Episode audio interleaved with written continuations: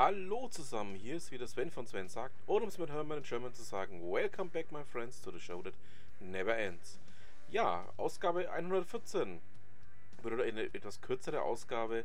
Ihr hört es ja, ich bin nicht hundertprozentig auf dem Damm und ähm, hoffe, dass meine Stimme überhaupt so lange durchhält, um euch die Themen, die ich für heute herausgesucht habe, noch nahe zu bringen. Dann würde ich sagen, fangen wir einfach gleich mal an.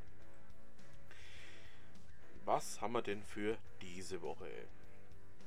Der Alevo-Blog ähm, hat was zum Thema Spotify Free und ähm, Alexa geschrieben. Genauer gesagt, Ben vom Alevo-Blog ähm, schreibt, dass Spotify Free vielleicht bald eben über Alexa verfügbar ist. Das Ganze ähm, ja, ist ja schon was, was durchaus ein bisschen länger auch schon läuft. Dem einen oder anderen hat schon im Hintergrund mal was gehört zu dem Thema.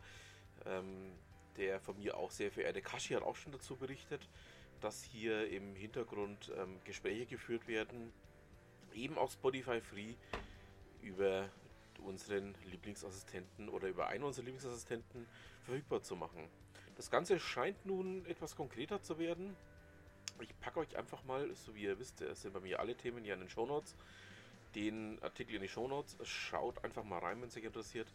Dann ähm, könnt ihr vielleicht auch das eine oder andere für euch rausziehen. So, was haben wir denn sonst noch? Der gute Aviation Steve ähm, hat mal wieder ähm, was Interessantes geblockt.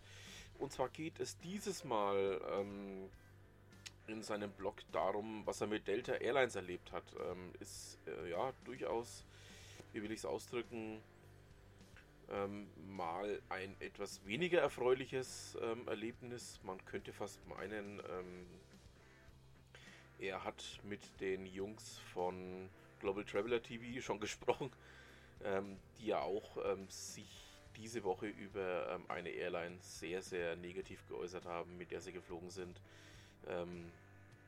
ich packe euch auch mal das Video von Global Traveler TV mit rein, dann könnt ihr euch auch das mal mit anschauen ähm, im Vergleich zu dem, was äh, der Aviation Steve hier zu Delta geschrieben hat. Ähm, ja.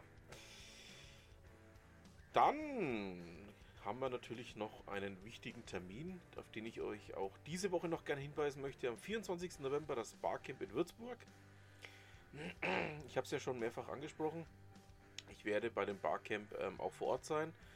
Und ja, wenn ihr wollt, könnt ihr mich auch gerne ansprechen. Ähm, ich habe ja auch schon gesagt, dass ich nicht beißen werde. Also ähm, ich würde mich freuen, wenn wir uns da treffen. So, nachdem wir es fast schon wieder haben, wie gesagt, meine Stimme hält gerade noch so, also ich hoffe, dass es jetzt die nächsten zweieinhalb Minuten auch noch so ist, kommen wir natürlich zu einem ganz wichtigen Bestandteil unseres kleinen Podcasts hier. Es geht zu Ute Mündlein. Ich hatte ja letzte Woche schon angefangen, ähm, einen bestimmten Bereich aus ihrem Blog vorzustellen. Ähm, letzte Woche ging es um das Thema Akquise noch vor Weihnachten. Da hat sie einen mehrteiligen Blog dazu, Blogbeiträge dazu geschrieben. Und ähm, letztes Mal waren wir bei Teil 1, jetzt sind wir bei Tag 2. Und zwar geht es dieses Mal um Akquise. Gib deinem Kunden die Chance, Ja zu sagen.